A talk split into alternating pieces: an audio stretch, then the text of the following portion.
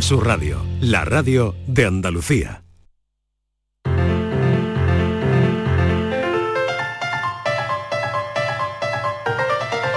La tarde de Canal Sur Radio con Mariló Maldonado.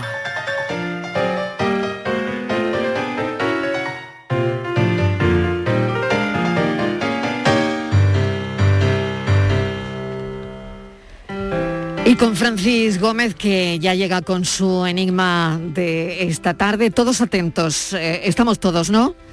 Yo creo que sí. Ah, tengo que estar yo, ¿verdad? Estamos todos, Estamos, venga. estamos. Papel y lápiz y estamos. Estamos, estamos. Venga, Estoy aquí para apuntar, venga. aquí para Oye, apuntar. atentos, atentos, por favor, ¿eh? Venga. A ver, hoy traigo un enigma quizá propio de la fecha, ¿no? ¿Ah, sí? Eh, ¿Quién no de pequeño no ha, ha dado algún sustillo o algo con bichitos, poniendo bichitos en sitios insospechados para que nuestros mayores Mm. se llevaran un mal rato? Bueno, pues aquí está el enigma Sobre de todo hoy. un día como hoy, Un día ¿no? como hoy, claro, Claro. por eso digo, ¿no? Claro, claro, la Pero arañita bromas. peluda, ¿eh? Por ejemplo. Hoy tenemos al Francis Travieso. Ah, pues vamos a poner que es un chiquillo. Hoy viene juguetón. Hoy Franci viene juguetón. Ay, un, vamos Fra- a un ver, Francis, un Francis infantil ¿cómo pequeño, pues cazó varias arañas y escarabajos. Los metió en un tarrito, en total ocho. Entre arañas y escarabajos, ¿eh? Todos están en un tarrito. Contando el número total de patas, que corresponde a los ocho bichitos, resultan 54 patas. ¿Cuántas arañas y cuántos escarabajos hay en la caja? En el tarro.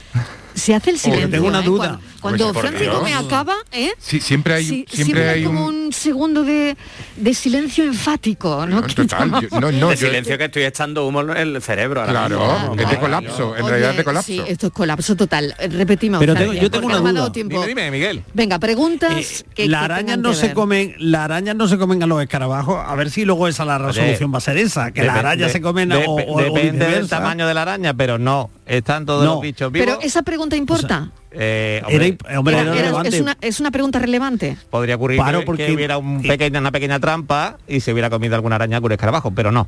Claro. Todo se respeta. No es el caso. Lo Es descartamos. Descartado. Se quieren, se quieren mucho. Así que en un tarrito, No Son vegetarianos. en sí. un tarrito hay ocho bichitos entre arañas y escarabajos.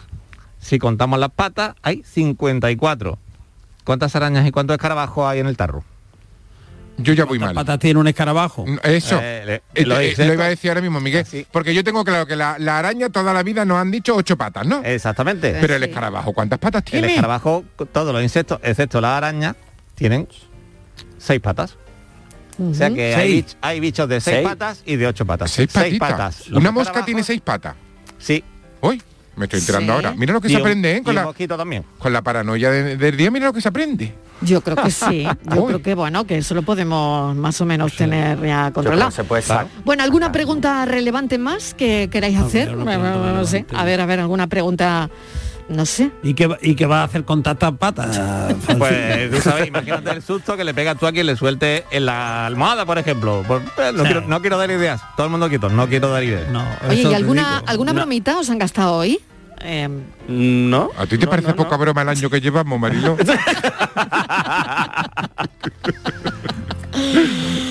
pues... Imagínate que todo es una inocentada, tú imagínatelo, que todo es una broma ahora. Ojalá, que por favor, Ya que saquen ya, que saquen ya las flores, el muñequito de papel y Sí. que ya y que pare Ya esto la. Y cancioncita, que, y la venga, y que venga Toñi Moreno a decirnos eres gente maravillosa, por favor. Te has ya tragado, tres días de lo inocente, año tras año, con una pandemia que era una broma. Madre mía, ojalá, ¿eh? Ojalá. Esto es eh, ganas de despertar ya de esta pesadilla. Bueno, Miguel Fernández, mil gracias. Te dejo que sigas con lo tuyo. Adiós. Adiós. Filósofo, mil gracias. Yo me voy contando pata, que Tú te sepa. vas contando No, me pata. voy contando pata. Te vas Venga. a patita y contando patitas. A, a patita y contando pata. Oye, ¿alguna idea, Borja, de lo que puede conllevar el enigma a esta hora? Pues, pues y estoy Francis aquí con, Gómez con él detrás. estoy con la libretita haciendo números, pero esto es un poquito complicado, ¿eh? Un Pues poquito tú eres el que más lo deberías saber porque eres el más bicho de aquí. ¡Uy! Esto es una enigma que se puede resolver con la que solemos llamar la cuenta de la vieja, tampoco hace Ah, falta. sí, con la cuenta de la vieja, lo grandes resolvemos. operaciones Bueno. matemáticas, ¿eh? Venga, pues a ver qué dicen los oyentes. Hablamos enseguida. Y Borja, no te vayas que dentro de un ratito volvemos a hablar. Que hablamos Exacto. en la tarde del amor. Tenemos mucha tela que cortar. Kiko, ¿tú tienes alguna idea de por dónde va el enigma? La verdad es que no, Mariló. La verdad es que yo me he quedado escuchando y reconozco que para esto soy negado. ¿eh? Bueno, pues no vayáis. Venga, hasta ahora. La tarde de Canal Sur Radio con Mariló Maldonado. La vida es como un libro y cada capítulo es una nueva oportunidad de empezar de cero y vivir algo que nunca hubieras imaginado. Sea cual sea tu próximo capítulo, lo importante es que lo hagas realidad. Porque dentro de una vida y muchas vidas, ahora en Cofidis te ofrecemos un nuevo préstamo personal de hasta 60.000 euros. Entra en cofidis.es y cuenta con nosotros. Hay momentos que son el mejor regalo. Como compartir este verano en Concert Music Festival los conciertos de Dani Martín, Manolo García, Antonio Orozco, Carlos Vives, Leiva. Esta Navidad regala Concert Music Festival. Patrocinador principal Lenovo, patrocina Finetwork con el apoyo institucional de la Diputación Provincial de Cádiz. Y a la venta en Ticketmaster. En cofidis.es puedes solicitar cómodamente hasta 60.000 euros. 100% online y sin cambiar de banco. Cofidis, cuenta con nosotros. Un lugar donde los sentidos se despiertan. Donde todo es como antes. Donde las horas pasan sin darnos cuenta. Brindemos por lo nuestro. Porque hay que perderse para encontrarse. Si podemos desearlo, podemos vivirlo. ¿Y si nos regalamos Úbeda y Baeza? Dos ciudades, un destino. Canal Sur Sevilla. ¿Buscas una fibra óptica que te dé más? Telecable Andalucía es tu operador local de confianza, sin trucos ni engaños. Telecable. Fibra de 300 megasimétricos por solo 14,90 euros al mes y línea ilimitada de 30 gigas por 12,90. Contrata ahora en telecableandalucía.com y entra en un sorteo de productos Xiaomi. Telecable Andalucía, conectarse está al alcance de todos. Una Navidad nivel lago es que Papá Noel y los Reyes Magos tengan un poblado a orillas de nuestro lago. Eso sí, si quieres llegar a ellos y descubrir el secreto de la Navidad, tendrás que completar tu pasaporte de experto navideño disfrutando en familia de multitud de experiencias. Ven a Lago del 3 de diciembre al 5 de enero y recuerda traer un juguete en buen estado en beneficio de Madre Coraje. Más info en lago.es. Hay momentos que son el mejor regalo. Como compartir este verano en Concert Music Festival los conciertos de Dani Martín, Manolo García, Antonio Orozco, Carlos Vives, Leiva. Esta Navidad regala Concert Music Festival. Patrocinador principal Lenovo, patrocina Finetwork con el apoyo institucional de la Diputación Provincial de Cádiz. Y a la venta en Ticketmaster. La tarde de Canal Sur Radio con Mariló Maldonado.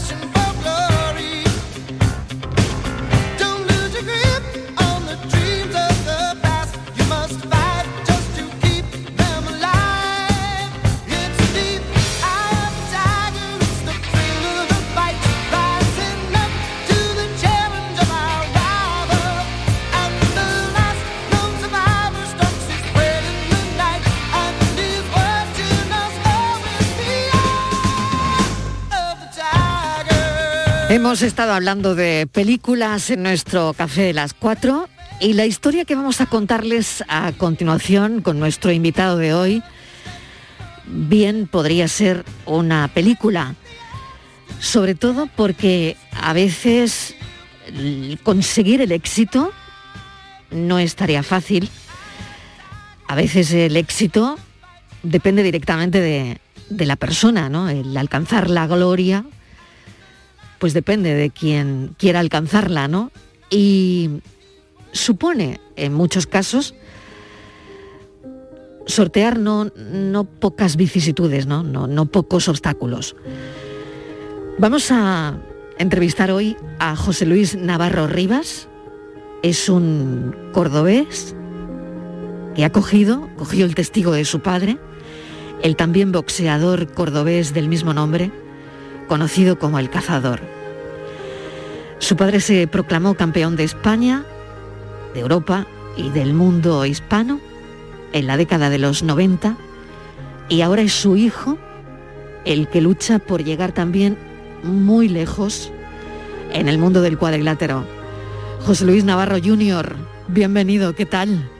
Hola, buenas tardes, ¿qué tal? Oye, gracias por estar con nosotros, por acompañarnos esta tarde. ¿Y cómo es tu vida? ¿Por qué has decidido recorrer el camino, el camino de tu padre? A ver. Pues si digo la verdad, no sé, porque nunca me han, me han inculcado el boxeo. Fue porque quise y poquito a poco me fui metiendo y me gustó y aquí me he quedado. Bueno, ¿cómo empiezas? ¿Cómo empiezas tú, José Luis? Pues yo iba de chiquitillo, desde muy chico, me llevaba mi padre al gimnasio al antiguo Arcángel, había un gimnasio de Ujú. boxeo ahí. Y bueno, jugaba al fútbol también como todos los niños chicos. Y a los 13, 14 empecé a tomármelo un poquito más en serio y a los 15 debuté y hice 15 peleillas de amateur y ahora soy profesional y llevo tres. Bueno, ¿y qué se siente en, en un cuadrilátero? Pues escucha nada más que a tu entrenador y ya está, solo eso. Es ci- vacío como los caballos que van para adelante, pues igual. Oye, ¿y tu padre te, te ha dado algún consejo?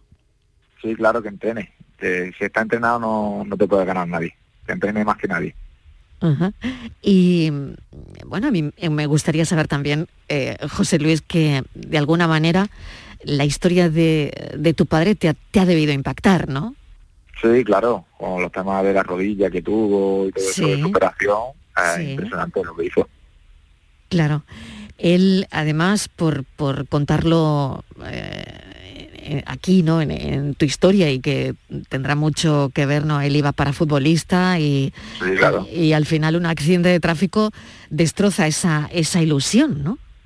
Sí, pero bueno, las cosas pasan por algo. Yo creo que pasó lo del accidente y le vino hasta mejor, me parece. Sí, ¿no? Eh, lo que hizo fue impresionante, vamos.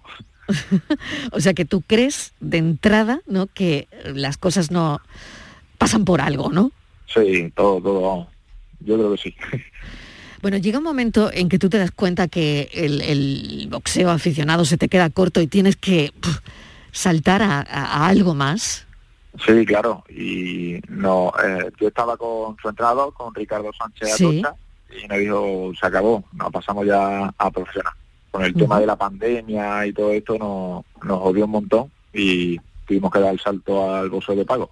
Y aquí Ujú. estamos, y nos va muy bien, por ahora. Y te va bien por ahora.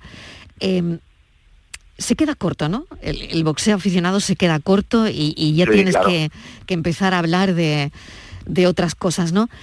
Uno, uno sabe en, en un cuadrilátero identificar perfectamente su punto débil y su punto fuerte. Sí, claro, claro.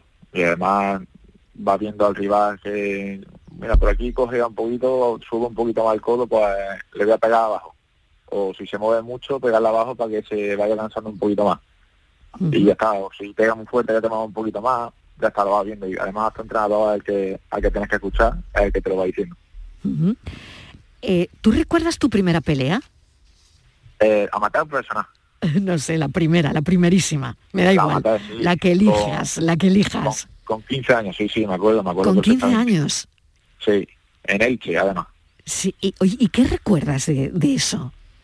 pues me sentía súper bien y además eso nos recorrimos hasta, fuimos hasta Elche para 30 segundos O sea, vas hasta Elche para 30 segundos. O sea, 30, segundos duró la pelea. dura la pelea.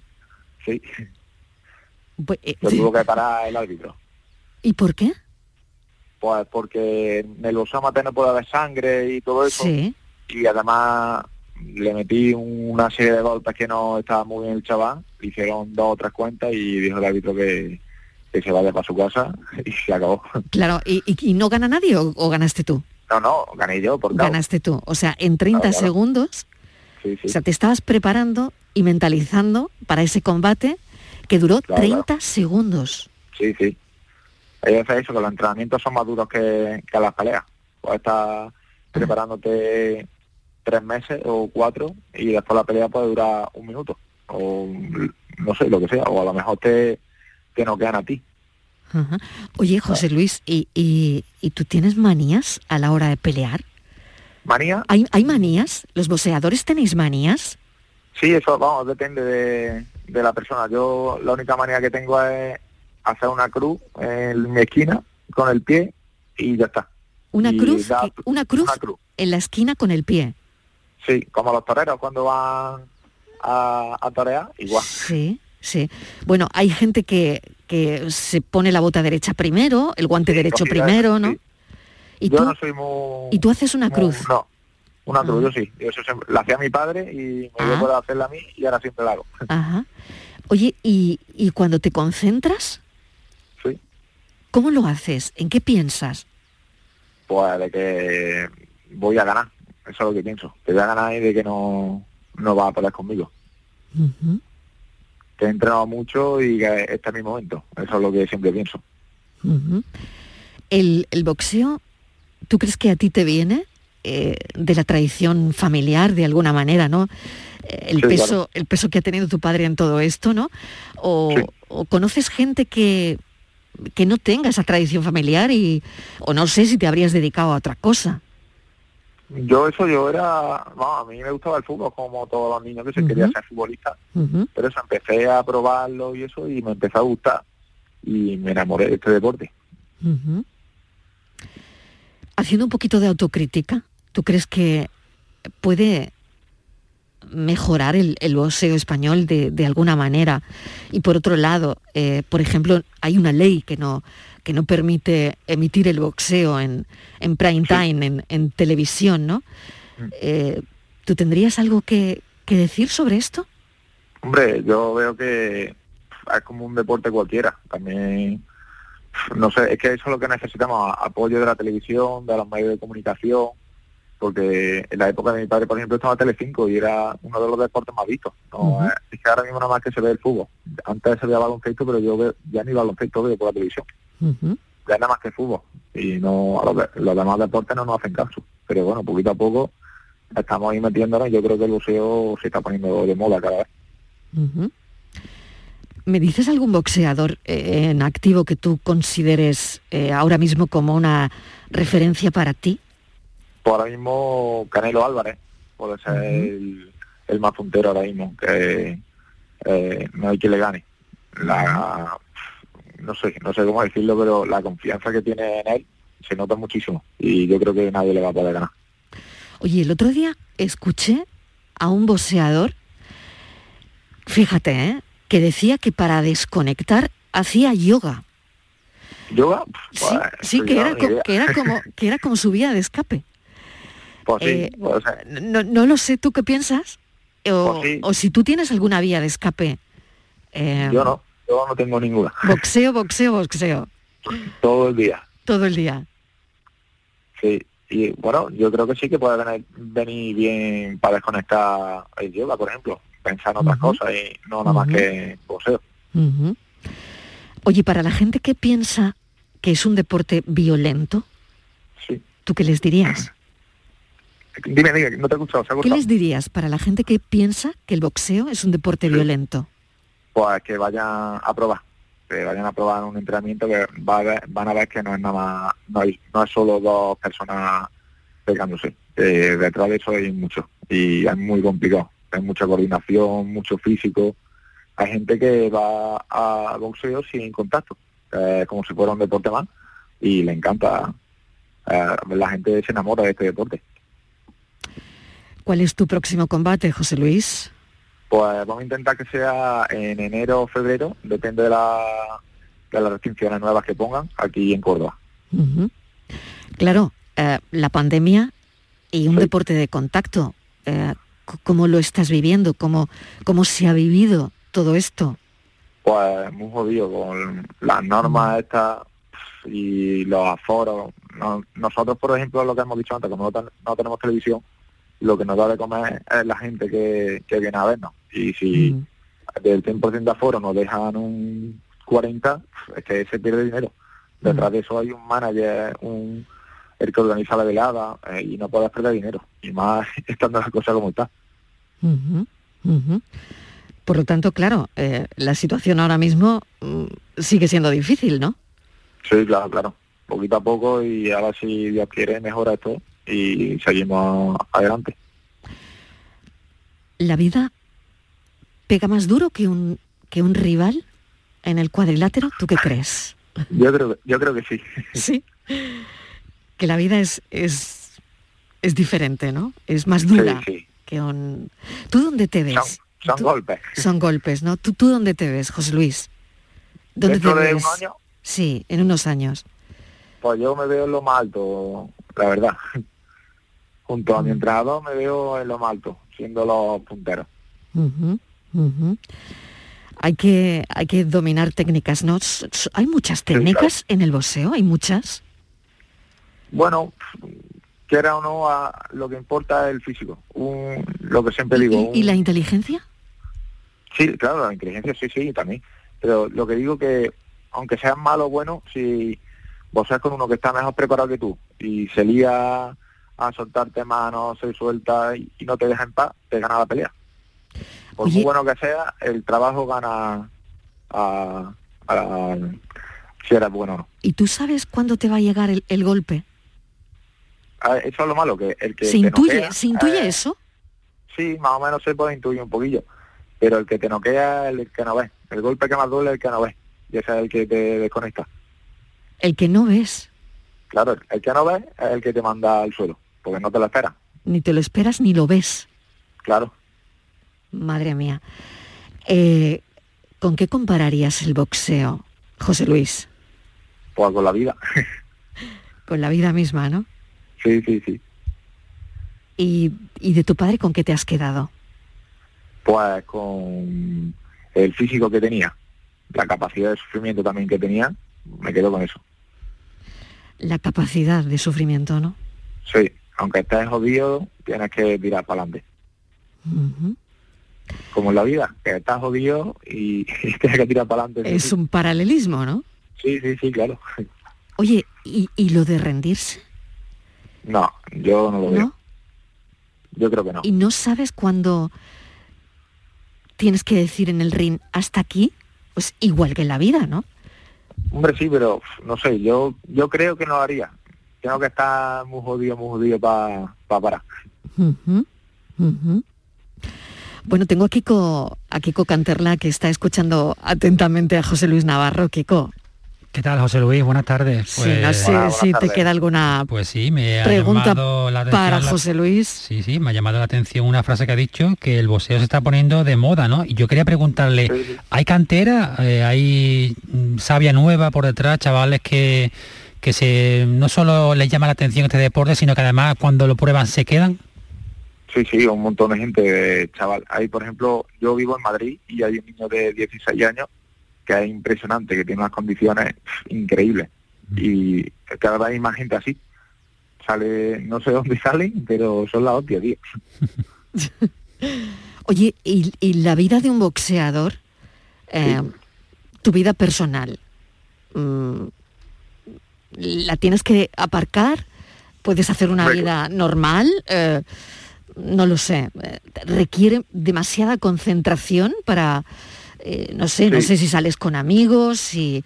A ver, Aquí en Madrid he estado, esto, vamos, llevo viviendo en Madrid siete meses y pico, y en Sí. esos siete meses habré salido dos o tres veces a contar y a, a comer. o sea que con- requiere con un- muchísimo sacrificio. Sí, sí, claro, claro, con todo. Tú ponte si te despiertas a las 5 de la mañana, lo que tenés todos los días a las 5 de la mañana, lo que tenés ganas es que llegue el fin de semana, coge la cama y partirla. ¿no? ¿Sabes? Oye, ¿y, y te puedes ganar la vida boxeando? Más o menos sí, pero lo suyo sería que tenés patrocinadores y ayuda de alguien. Es muy difícil, pero yo más o menos sobrevivo, no vivo, yo sobrevivo. Mm. Oye, Kiko, y vamos a preguntarle también si el boxeo es duro, ¿no? Bueno, yo creo que es un deporte que, como ya está él comentando, es muy sacrificado, ¿no? Y que no Mm. solo ya físicamente, ¿no? Porque está claro que necesita una preparación muy alta, ¿no? Sino también mentalmente, ¿no? Porque estoy seguro que José Luis, como otros tantos boxeadores, más de una vez en el ring lo habrá pasado mal y habrá dicho que, bueno, está sufriendo mm, no solo físicamente, ¿no? Que ya es mucho, sino también, pues, un desgaste mental im- impresionante, diría, ¿no? Sí, sí, sí, si no estás mentalmente bien, se nota muchísimo, porque no confías en ti y no quieres seguir. Pero si estás mentalmente bien y estás preparado, no te puede ganar nadie. Y eso tiene similitudes con analogías, ¿no? Con la propia vida, como tú decías antes, ¿no? El Sí. superarse, ¿no? El aguantar, Sí. digamos, el momento malo, ¿no? Que... Oye, ¿y tienes que tener una dieta especial, José Luis? Sí, claro. Sí. Tienes que tener mucho cuidado y no pasarte. Porque tú qué Porque- comes, qué comes, a ver. Pues yo me he tirado, vamos, los siete meses y pico que llevo en Madrid, como siempre lo mismo, arroz con pollo y por la noche verdura. ¿Y no te, no te aburres de comer arroz con pollo? ¿Qué va? Yo cuando entro en, en una rutina, yo me conformo y ya está. Y la, ver- la verdad eso que es sacrificio que tienes que hacer, no te puede pasar tampoco mucho porque a la hora de perder peso tienes que cortar la comida y deshidratarte un poquito. ¿Qué sientes cuando te bajas del ring después de una pelea, después de, por ejemplo, esos 30 segundos de los que me has hablado antes? Vas hasta Elche, imagínate, ¿no? Todo un recorrido en coche eh, para 30 segundos de pelea, que bueno, que, Sí, sí, que- me que sales ganando, ¿no? Pero cuando tú te bajas... que... Claro, te- sí, pero cuando tú te bajas del ring, eh, ¿qué sientes? Pues satisfacción porque el trabajo que ha hecho ha salido perfecto, todo lo que ha entrenado ha valido la pena. O sea, los mejores 30 segundos de tu vida. Sí, claro, claro. y además eso, un niño con 15 años y debutar de esa manera, eso, vamos, yo flipé. ¿Se boxea por dinero? Sí, claro. Y yo creo que sí, vamos, para sobrevivir. ¿Y tú sientes que, no lo sé, ¿eh? si, si te pasa, que, que pones mucho en juego o lo ves como cualquier deporte? Yo teniendo la presión de mi padre, yo veo que hay, hay más en juego que, que, pongo mucho en juego.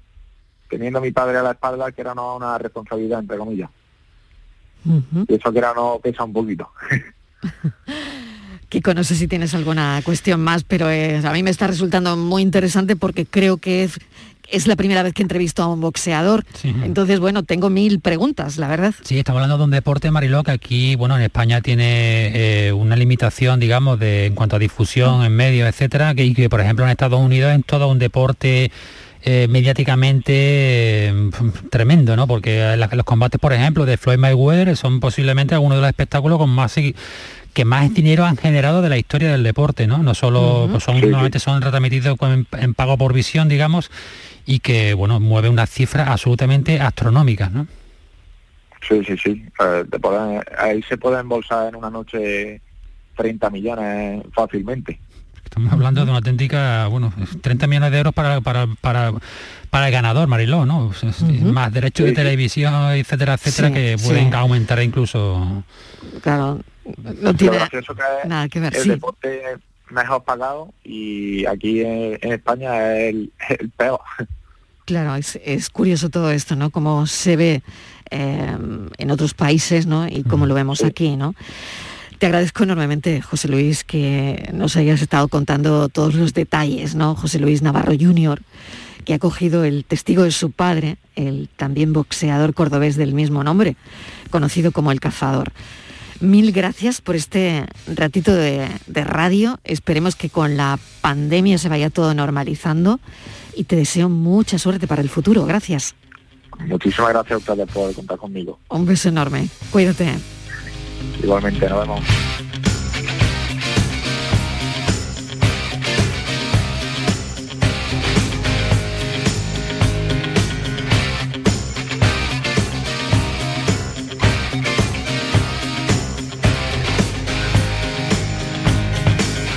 La tarde de Canal Sur Radio con Mariló Maldonado.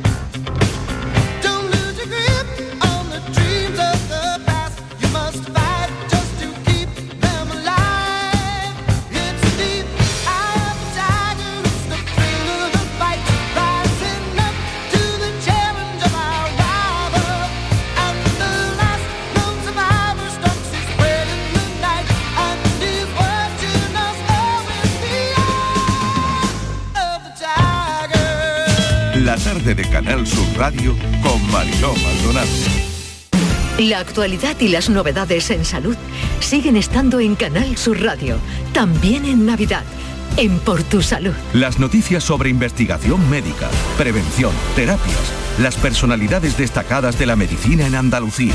Por Tu Salud, contigo desde las 6 de la tarde, con Enrique Jesús Moreno. Canal Sur Radio, la Navidad de Andalucía. La tarde de Canal Sur Radio.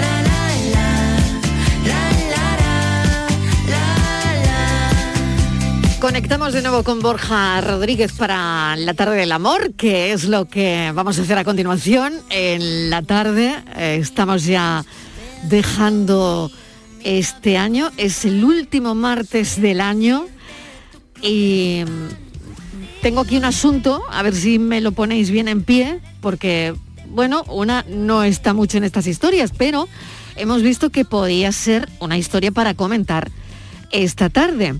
Estás Borja, ¿no? Estoy, estoy. Eh, estoy. que me conecto con Borja. Aquí estamos todos en un sitio, ¿eh? Estamos repartidos en dos continentes, creo. ¿eh? Repartido en dos, casi en dos continentes. No, no, en dos casi. continentes. Estoy, ¿Ah, en, estoy enfrente vuestra Ah, ahora mismo. vale, vale, bien, bien, bien, bien, bien, bien. Digo, digo. Bueno. La orilla de enfrente. Muy bien.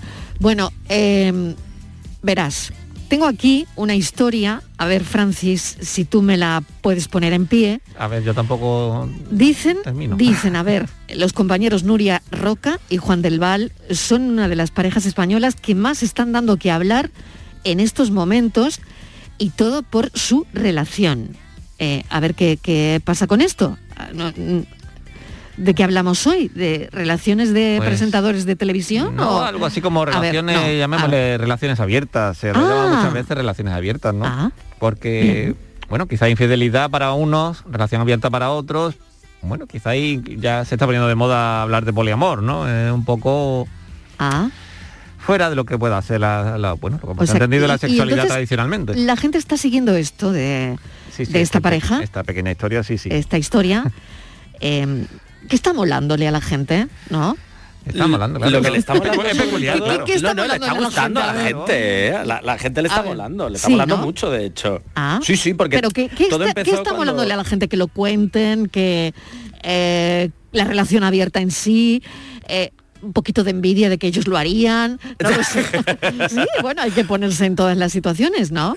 Claro, hombre, el, grado de envidia, yo, no te digo que no esté, no lo sé, supongo que alguno habrá por ahí, pero sobre todo ha sido a raíz de, de su aparición en el hormiguero, en el que ellos hablaron muy abiertamente de que tenían una relación eh, abierta y que, no, por supuesto, no se escondían ni se avergonzaban, ni muchísimo menos. Entonces, claro, se armó revuelo, pero en el sentido de que era una pareja, en principio, por primera vez, en una televisión, eh, en un horario de prime time, eh, hablando de una relación abierta con absoluta y total naturalidad. Entonces, a raíz de ahí, ellos se, ha vuelto, se han vuelto, entre comillas, como muy virales, porque, pues bueno, hacen entrevistas juntos en el programa de eh, La Roca que tiene Nuria por las tardes, los domingos en la sexta, pues el eh, hace poco hicieron una entrevista juntos. Entonces, sacan mucho el tema de las relaciones, Pero de eso cómo es, viven es ellos por la audiencia o, o no, o, o da igual. Yo creo que no, Mariló. Yo Ah, creo no, que realmente es una manera de. no, sinceramente creo que no, que no lo sé, obviamente, pero creo que es una manera de visibilizar otras. Pregunto, pregunto. Otras, re- otras realidades y además también es cierto que Juan del Val, eh, eh, aparte es escritor, ha escrito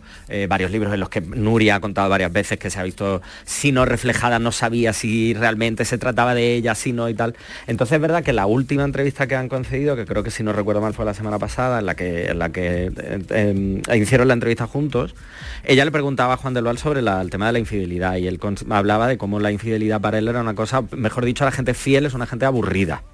Y que él no cree en la gente infiel, o sea, la gente fiel cree que pues eso, que es aburrida y que no que no que no vive la vida como tal. Entonces eso, es- eso es realmente Bueno, lo que un- ha un causado un, de- revuelo ahora. Claro, es un código de pareja, ¿no? Al final, ¿no? Claro, exactamente. Entonces a mí me llama mucho la atención porque para mí, por ejemplo, cuando yo hablo de infidelidad, muchas veces entendemos como la infidelidad, ¿no? De unos cuernos tal cual, ¿no? De acostarte Sí. con otra persona Sí. fuera del matrimonio o de la relación de pareja. Pero para mí la infidelidad va un paso más allá. Es decir, no solo una infidelidad, eh, digamos, física o corporal cuando te acuestas con otra persona, infidelidad desde eh, una ruptura de confianza, engaños, cuando hay una falta de sinceridad, cuando hay falta de respeto. Eso también puede salirse de los códigos que tú hayas establecido en pareja rompes esos códigos. Entonces, para mí, por ejemplo, una pareja abierta nunca es una pareja infiel, porque estamos hablando de que es unos códigos que se han establecido entre la pareja y que deciden pues que eso sea tal que así, de, de la misma manera que se pueden decidir otras cosas. Pero Juan del Val, por ejemplo, una cosa muy interesante que a mí se me gustó mucho es que damos la fidelidad por hecha. No se habla, no se debate, no se explica dentro de una relación, oye, ¿tú qué quieres? ¿Qué quiero yo? ¿Cómo lo vemos? ¿Cómo... Tú y yo llegamos a un acuerdo de fidelidad hace, pues yo qué sé, 15 años, pero oye, a lo mejor ahora nos apetecen otras cosas. No sé, me parece muy interesante que esto se, se abra al gran público y no se quede solo en conversaciones de petit comité, en una comida o, o entre amigos y alguien gente con mucha crees, confianza. claro, y alguien eh, tenía que hacerlo de alguna manera en un horario en, en televisión, pues que, que, mm, pues que al final la gente se enganchara también a este tipo de debates, ¿no? No solo a los políticos, a los debates políticos Claro. o otros u otros debates de, de actualidad, ¿no? Al final, bueno, esto también es un debate que a la que mucha gente, eh, al que mucha gente se ha enganchado, ¿no? A ver, Francis. Bueno, claro, sí, es que ten en cuenta que... No sé si tú lo estás ver, siguiendo ten- o no, no, pero... no, lo estoy, no lo estoy siguiendo, pero sí que es verdad que todo esto se, hay, hay un eje básico en esto que se ha dado, lo que dice Borja, la fidelidad a lo mejor por supuesto, vale, no, Sí. es ni- no quiero decir ni que sea mejor ni peor, ojo. Pero Ni sí que medio ver- pensionista. Ni de medio pensionista, pero sí que es verdad, sí que es ni verdad mejor, ni peor, ni medio pensionista. que por ejemplo tú sabes que Vale. estudiar antropología es una de los Exacto. bases, digamos, para que se hable, que no- el matrimonio y las relaciones no son iguales en el mundo. Hemos impuesto quizá una manera europea o de hacerlo, pero sí que una de las cosas de las que se eh, suele hablar, uno de los puntos para hablar de una relación es la, mm, digamos, por llamarlo de alguna manera, y así muy asépticamente, el, la- el uso sexual uno del otro, más o menos en exclusiva. Se, Sí. se deja en más o menos, porque en algunos sitios no está tan, no está tan mal visto, en algunas otras culturas. Sí. Son, en general relaciones más abiertas. Sí que nosotros, en Europa, en el, en el mundo que Claro. vivimos culturalmente, se ha centrado más la- lo que es la sexualidad en la intimidad, en el eh, oculto. sí, y, y fíjate, ¿no? Pues esto da un poco más de, de, bueno, pues salir un poco más a la normalidad, a que todo el mundo tiene una visión de- distinta de las cosas o más o menos eh, que no coincide. No tiene por qué ser mejor ni peor, eso, claro, fin y al es la, la Bueno, pareja eh, en sí creo- la que se claro, respeta. ellos, ellos no van a convencer a nadie, quiero Claro. decirte, no, no están haciendo no lo sé, ¿no? No, no se trata de convencer a nadie, ¿no? No, exacto. Sino que cada uno, no lo sé Claro, cómo lo no ves, es ¿no? un- Al un- final ellos cuentan su historia salir a- a decir, y, "Oye, no, y esto- ahí a cada cual, ¿no? Borja. He perdido Claro, a Borja. exactamente. Ah, esto realmente ahí, lo que hace es visibilizar Sí. Este- esto lo que hace realmente es visibilizar otro tipo de relaciones y otras formas en las que las parejas se relacionen, que esto ha pasado toda la vida. Lo que pasa es cierto, como dice Francis, no estaba ni muchísimamente tan extendido a nivel de hablarlo con naturalidad y que las parejas lleguen a acuerdos. Lo es verdad que desde la antropología de la sociología es como se han mantenido las relaciones, pero claro, al surgir ese tipo de relaciones, mm, digamos, muy monógamas, también surgieron las infidelidades. Es decir, las infidelidades yo creo que surgieron a la par de la relación monógama. Entonces yo creo que esto lo que hace es visibilizar que pueden existir relaciones diversas de otras formas, basadas sí en el respeto, en la confianza en- y en la negociación, en la comunicación, en llegar a acuerdos. Porque. Claro que es que a veces no, pensamos la fidelidad solo, como hemos hablado antes, la fidelidad solo desde el punto de vista físico o sexual, pero hay muchas más cosas en una pareja, ¿no? Sí, Quiero claro, decir, claro, si tú te claro. si tú te arruinas y, la- y tu pareja se marcha y te deja, aunque no tenga otra relación sexual, no te está siendo infiel. No, Mm. no te está, ha dejado de apoyarte o ha dejado. Claro, eh, eh, Claro, pero fíjate, ¿dónde mirar ahí? no? Borja ha utilizado el término acuerdo. ¿eh? Acuerdo, me voy, me voy a agarrar a, a- a ese término porque eh, comenzar una relación abierta no significa que eh, las dos personas de esa relación em, tengan plena libertad para todo, ¿no? O, hacer lo que les dé la gana. Yo me imagino que en esa relación abierta también se establecen normas, límites y que dependerá de cada pareja. Eh, al final lo mismo que pasa con la monogamia, ¿no? Eh, no, no existe una monogamia igual que otra y yo me imagino que tampoco habrá una relación abierta igual que otra. Podemos No hablar sé de, cómo lo veis. de ¿no? monogamia, Claro. poligamia y poliandria. Que eso no se habla normalmente mucho. Poliandria es una mujer con varios varones, ¿eh? que también ha existido culturalmente eh, en, el- en muchos sitios del mundo. ¿eh? A ver, Borja. No, y además es verdad, es decir, todo este tipo de acuerdos, por ejemplo, lo que dice Francia la poliandria, esto ha existido. Lo que pasa que es cierto también que, bueno, a nivel cultural lo que se ha hecho es fomentar que exista la poligamia, es decir, o que exista la relación de un hombre con varias mujeres, como puede pa- pasar en muchos países, pero que se ha coartado mucho la libertad de la mujer en ese, en ese aspecto, por ejemplo. Entonces sí es cierto que los acuerdos, cuando hablamos de una pareja abierta, cada pareja abierta tiene su tipo de acuerdo, su manera de hacer las cosas, su manera de intentar eh, mantener esa relación abierta, que a veces se, se abre y decimos, oye, mira, esto no funciona, esto no es lo que queremos, yo no quiero esto, volvemos hacia atrás. Yo ya lo, lo he recomendado más de una vez, la serie Vida Perfecta de Leticia Dolera y Manuel Burque habla precisamente de esto en la segunda temporada y me parece muy acertado sacar eso igualmente en una serie de televisión vista por muchísimas personas en las que se plantea esto, se pone encima de la mesa, porque hay muchísimas más parejas de las que pensamos que, que llegan a este tipo de acuerdos. Lo que pasa que lo hacen en, eso, en petit comité o yo, por ejemplo, esto lo he visto mucho en consulta, que venían las parejas a, a ver cómo, cómo lo hacían, no sabían, tenían mucho miedo, pero más bien por la presión social, más que por la propia presión de la pareja. Y una pregunta que me surge que a ver si me contestáis eh, para Borja y a ver tú qué piensas, Francis, como antropólogo también. Eh, hay una relación principal, ¿no? O a mí me da la impresión de que estas relaciones abiertas, ¿no? Como en el caso que estamos comentando de Nuria Roca y Juan del Val, eh, que lo han dicho ellos, ¿no? Que, que tienen una relación abierta, pero claro, yo entiendo que, que la que tienen ambos, o a lo mejor entiendo mal, eh, y bueno, y tampoco tengo por qué entender, pero eh, es una relación principal. Por lo tanto, hay una relación principal dentro de esa relación abierta y después hay otras que a lo mejor son menos importantes. O no, o estoy equivocada. no, re- realmente es así, Marilo. Lo que pasa es que Sí, cuando hay una relación principal, ¿no? Exacto, lo que pasa es que cuando hablamos de una relación principal, por ejemplo, el- el- lo que sabemos del caso de, por ejemplo, Nuria Roca y Juan del Val es tú y yo somos una pareja y de vez en cuando, según el acuerdo que haya o la situación que haya o lo que sea, tú y yo mantenemos relaciones sexuales esporádicas con otras personas. Y cuando, eso es cuando hablamos de una relación abierta. Y cuando hablamos de una relación poliamorosa es en la que tú y yo somos una pareja principal Y luego a la vez hay la que se- lo que se llaman relaciones satélites, que no son tan importantes como esa relación principal, pero que no se basan solo en una relación sexual esporádica o en relaciones sexuales sin, más. Hay cenas, hay viajes, hay cierto grado de romanticismo, pero son lo que se llama eso, es relaciones, digamos, satélites relaciones secundarias, no son la relación principal. Eso es lo que sería una relación poliamorosa. Está claro que las relaciones se construyen, está claro también que requieren muchísimo trabajo y esfuerzo, ¿no?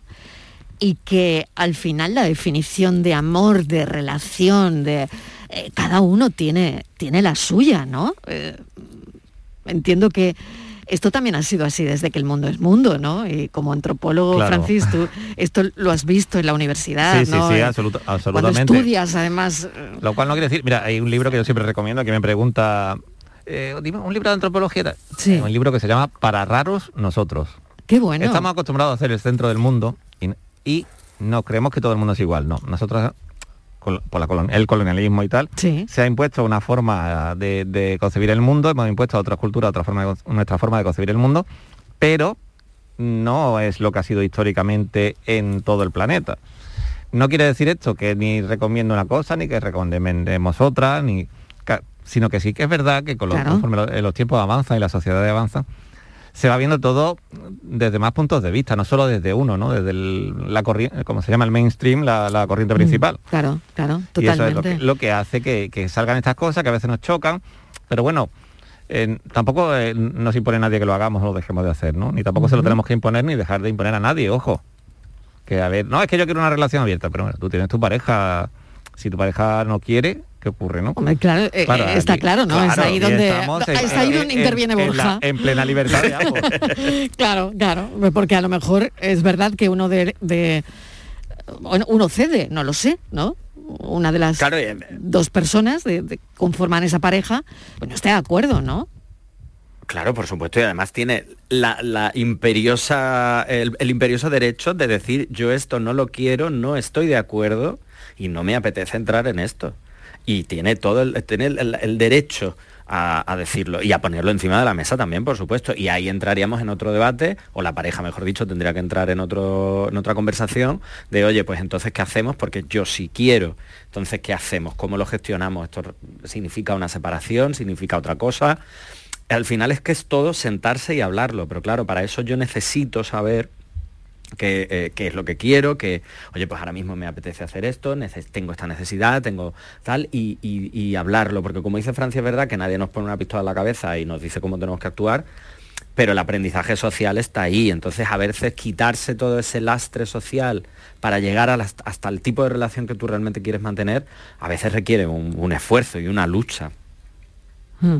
Sobre todo, bueno, eh, lo hablabas hace un momento, ¿no? También la lente con la que se mira todo eso, ¿no? Eh, yo entiendo que eh, es lo más importante, ¿no? Mm, ¿Con qué lente ves, ¿no? O miras o exploras, ¿no? Todo eso. Bueno, la verdad es que es muy interesante charlar de, de esto con vosotros y, y yo creo que ahora debemos ir al enigma, ¿no? ¿Qué te parece, Francis? Lo tienes por ahí, ¿no? Hombre, claro que lo tengo, por favor. A ver, Sí, tú, por ¿te ha- favor, te- porque te ha yo dado estoy aquí tiempo? cuentas y no me aclaro. ¿Te ha dado tiempo a pensar algo, Borja? Me ha dado tiempo, pero yo no, no, no me veo. no me Bueno, veo pues fíjate, fíjate tú que entre nuestros oyentes que nos mandan mensajes de texto está Sí. Víctor de, de Escocia, que este es, eh, vamos, le, le vamos a tener que dar la medalla al final porque siempre acierta. ¿Ah, sí? Víctor me ha mandado hasta una, vamos, aquí una ecuación desarrollada, ¿eh? Oye, lo primero, va- vamos a recordar el enigma de hoy. Venga, Bueno, Francis, pues, vamos a ello. Un niño cazó varias arañas y escarabajos, en total ocho, y los guardó en un tarro. Si se cuenta el número total de patas que corresponde a los ocho insectos, resultan 54 patas. ¿Cuántas arañas y cuántos escarabajos hay en la caja? Ojo que el total de, eh, de, perdón, de insectos tiene que salir 8, que algunas personas han hecho el cálculo de 54 y le ha salido 9 o 6. Cinco escarabajos y tres arañas. Correcto. Venga, buenas tardes, soy Luis Miguel de Jaén. Buenas tardes. Vamos a ver las arañitas y los escarabajos. Soy Paco de Málaga. Hola Paco. O hay nueve escarabajos y ninguna araña. Son 8 en total. O hay tres arañas y cinco escarabajos. o Muy hay bien. seis arañas y un escarabajo. Sería Venga, siete. equipo, no hagáis más números, que son cuatro escarabajos y cuatro arañas. No sale, no sale 54, no. No sale, ¿verdad? No sale. Claro, filósofo, las cuatro patas con las que se sujeta la mosca y las dos con las que se son las que se frota. Respuesta correcta. Respuesta correcta, cinco escarabajos y tres arañas. Eh, ¿Cómo te quedas, Borja? Pues me he quedado a mitad, a mitad de la ecuación, me he quedado. Si es que las matemáticas no son lo mío. si es Madre que mía. Ay, Borja, mil gracias. Un besito, cuídate mucho. Francis Muchas Gómez, gracias, un besito. Gracias, un besito, Francis. gracias, Hasta hasta mañana. Y pensamos, es momento del pensamiento en la tarde de Canal Sur Radio. Vamos a escucharlo.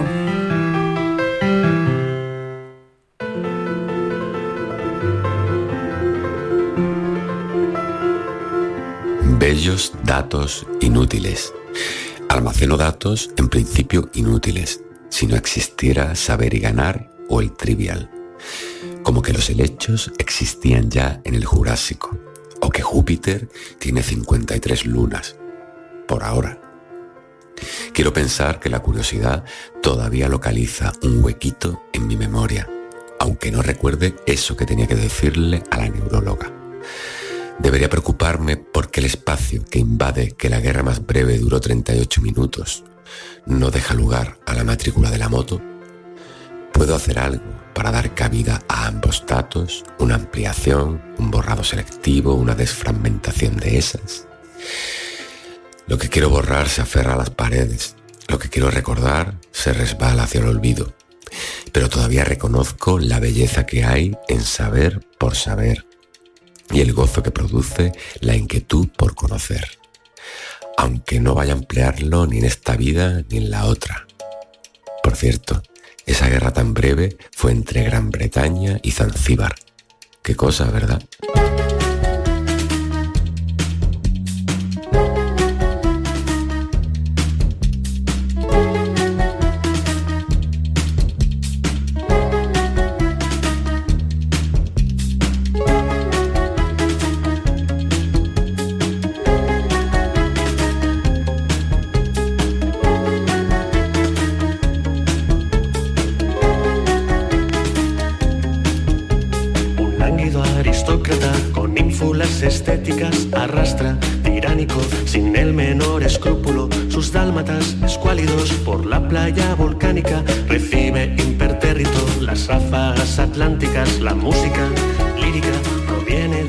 El pensamiento, datos que, que se quedan, ¿no? Eh, yo quiero que te quedes con este nombre, el nombre de nuestro pensador de hoy, Jesús Corrales San Vicente. Salvémonos rápido, Que tengamos desde aquí le mandamos un abrazo muy fuerte y un beso enorme. estratosférico. Tenemos que ser prácticas. Hagamos el cómputo Lo que hacemos aquí cada día, pues eso, la actualidad y la información, se definen como un conjunto de datos. Quitémonos las máscaras, Datos perfectamente procesados por el equipo de la tarde, claro que sí. Y mañana volveremos con más datos.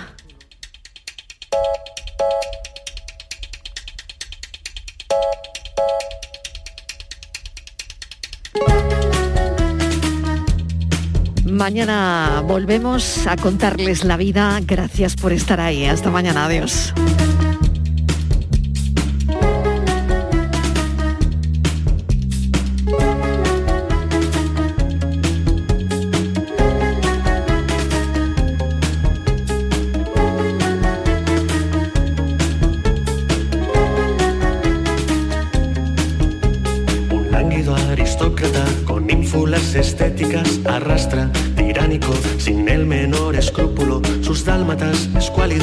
La playa volcánica, recibe impertérrito las ráfagas atlánticas, la música lírica proviene de un gramófono de ébano magnífico, comprado por catálogo, la ópera germánica le levanta el ánimo acrecentándole las ansias megalómanas. Salvémonos rápido, tengamos un propósito, alejémonos intrépidos hacia lo estratosférico. Tenemos que ser prácticas.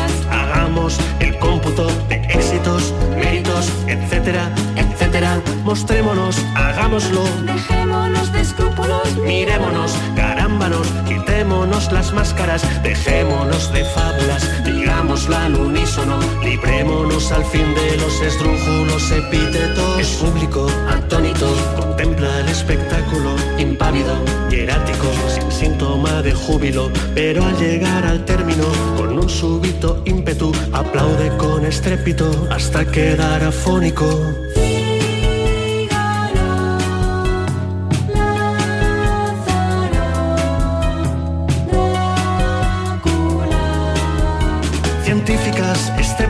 Austeros catedráticos, filósofas, teóricas, expertas académicas, indómitos geómetras, estrictas matemáticas, críticos, teósofas, etcétera, etcétera. Salvémonos, hagámoslo con métodos muy drásticos, sintámonos dentro de esta vorágine. Tenemos que ser prácticos, gritemos al unísono, librémonos al fin de los esdrújulos epítetos. Pánico, escénico, sílfides modélicas, léxico, básico, plátano con dátiles,